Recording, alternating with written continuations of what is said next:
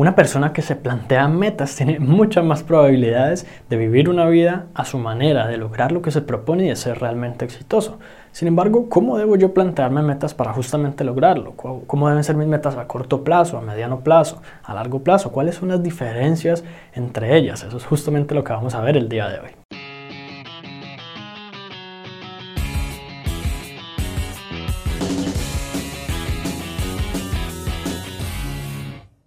Hola, mi nombre es Juan Sebastián Celis Maya y mi misión a través de este canal es ayudarte a lograr el éxito personal más fácil y rápidamente. Y esto a través de videos semanales con tips, estrategias y herramientas prácticas que tú también puedes implementar para aprovechar tu máximo potencial y convertirte en la mejor versión de ti mismo. Así que si eres nuevo por aquí, considera suscribirte.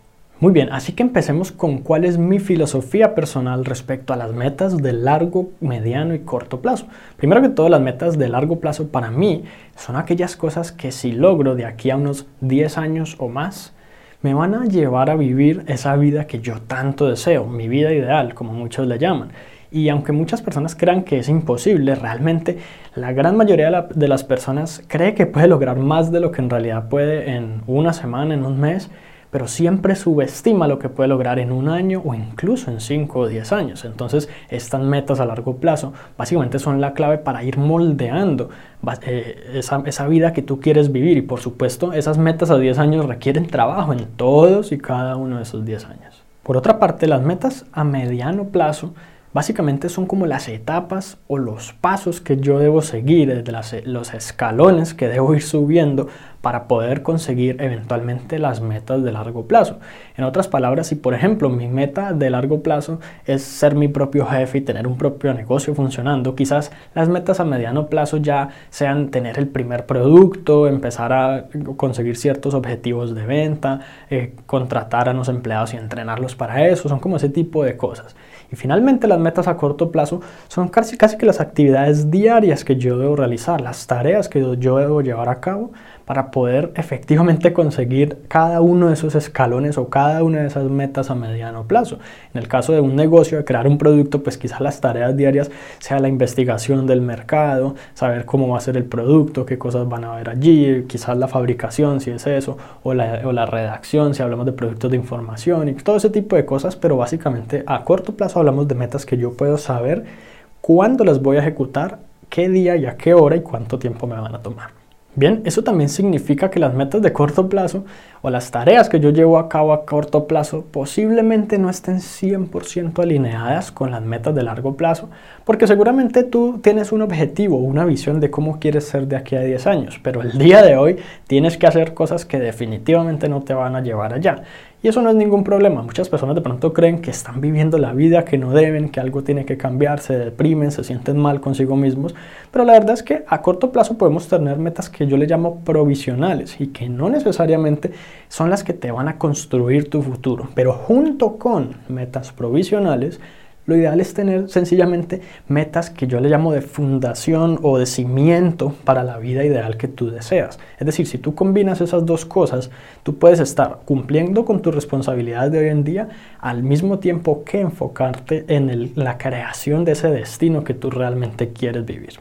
Por otra parte, hay que saber que las metas a largo plazo no necesariamente me dejan claro ¿qué cosas son las que yo tengo que hacer? Yo debo poder plantearme un resultado final que deseo lograr de aquí a unos años, pero eso no significa que yo tenga que saber si de aquí al año 2050 voy a estar haciendo tal cosa, tal día, tal hora. No, no necesariamente. Las cosas pueden cambiar, yo debo poder ajustarme, los tiempos, las tecnologías, todo cambia y cambia cada vez de forma más acelerada. Entonces lo importante es que yo tenga claro que esas metas simplemente me deben llevar a más felicidad, a una vida mejor, más tranquila, donde yo pueda disfrutar más bienestar y no quizás como algunas personas piensan que a largo plazo quieren eh, ser jefes o el aumento o tal otra cosa o escalar en esa escalera corporativa y en realidad eso los va a llevar a más estrés, a más trabajo, a estar a cargo de un grupo de personas que quién sabe si van a ser capaces de manejar. Yo debo plantearme metas que me hagan feliz y que yo realmente pueda disfrutar. Eso no significa que yo tenga claro entonces cuáles son las metas a mediano plazo y con eso no hay ningún problema. Vamos a descubrirlas paso a paso. Entonces es importante saber que las metas que yo me planteé, independientemente de las que sean, deben ser metas que me ayuden como a, a vivir una vida feliz. Puede que esté repitiendo un poco esto, pero es que la gente casi nunca piensa en las consecuencias de esas metas. Es importante y fundamental tenerlo en cuenta. Y asimismo saber que hay varias maneras de conseguir la misma meta, por ejemplo, o el mismo resultado deseado cuando hablamos de, en estos términos. Una persona puede que tenga la meta o el resultado deseado final de aquí a 20, 50 años, 30 años, bueno, pronto no tanto, de pensionarse. Pero, ¿qué es lo que realmente quiere alguien cuando piensa en pensionarse? quiere libertad financiera, quiere poder no estar trabajando todo el tiempo o quizás ya dedicarse a descansar por completo y aún así estar recibiendo dinero. La realidad es que no necesitas una pensión de una empresa para la cual trabajaste 50 años para poder lograr eso. Entonces existen muchos caminos para conseguir el mismo resultado final. La idea es que tú no te enfoques o te enfrasques en una sola manera de lograrlo, porque va a ser más difícil que puedas lograrlo, pero que tú pienses eh, cuál es ese resultado que quieres y entonces ahí sí van a haber muchos caminos posibles para llegar al mismo destino. Una recomendación personal que yo le hago a las personas que me consultan este tipo de cosas es que las metas a corto plazo yo debería definirlas para todos los días, excepto obviamente los días en los que yo planee descansar. Y no debería excederme de un mes. ¿Por qué? Porque si bien yo puedo tener una planeación, una agenda, digamos, en la que yo tenga más o menos claro qué voy a estar haciendo de aquí a dos meses, de aquí a tres meses o incluso un año, la verdad es que es difícil predecir qué cosas van a pasar de aquí a ese momento. Es difícil como lidiar con los imprevistos de la vida cuando tú tenías claro y planeado que algo iba a salir bien y las cosas no salen bien.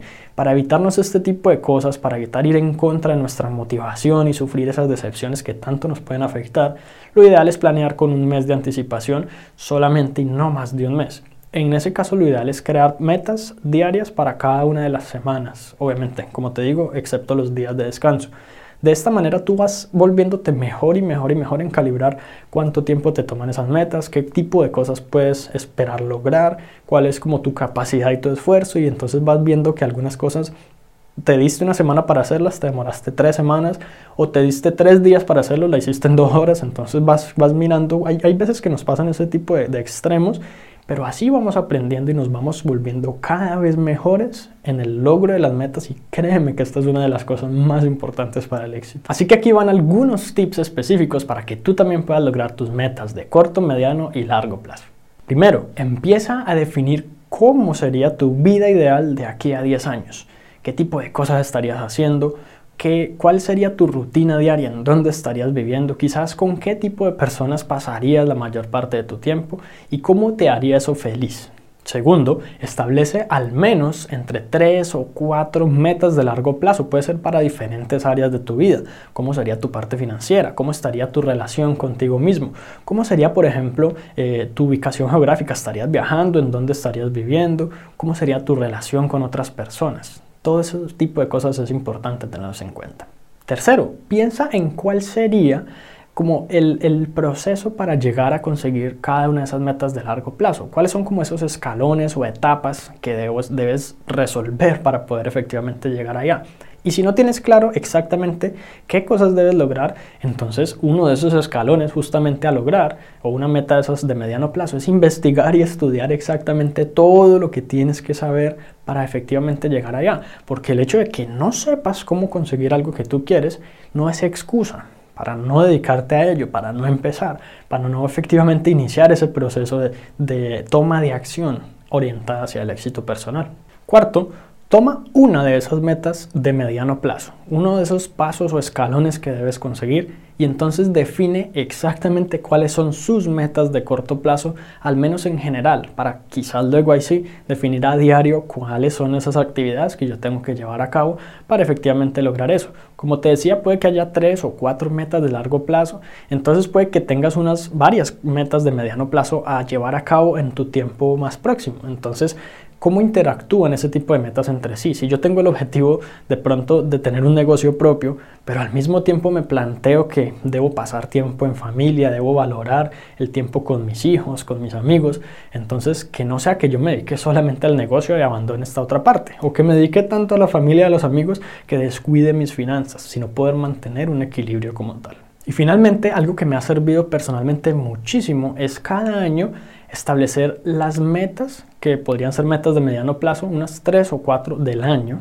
Luego, cada tres meses o cuatro meses, dependiendo de cómo lo hagas, estableces las metas para esos tres meses, los resultados que debes lograr y finalmente cada mes estableces las metas o las actividades de cada uno de los días del mes. Es posible que tú hagas una revisión, por ejemplo, los domingos, de qué actividades debes llevar a cabo esa semana, qué cosas son las que tienes que lograr en qué días y colocar incluso una agenda, un calendario, así similar a como teníamos los horarios de clase cuando estábamos estudiando, en donde sabíamos qué día, exactamente a qué horas íbamos a estar estudiando, qué materia o qué curso. Entonces lo mismo debería ser con la vida personal, con la vida profesional y con todos los aspectos de la vida, porque la verdad es que muchas veces por no planear y por no tener como claro una estructura, terminamos viviendo una vida como aleatoria que no tiene sentido y que sencillamente no nos lleva a las cosas que realmente queremos disfrutar y vivir como personas. Así que eso es todo por ahora y si te gustó este episodio entonces recuerda suscribirte al podcast para que recibas una notificación en cuanto publique nuevos episodios.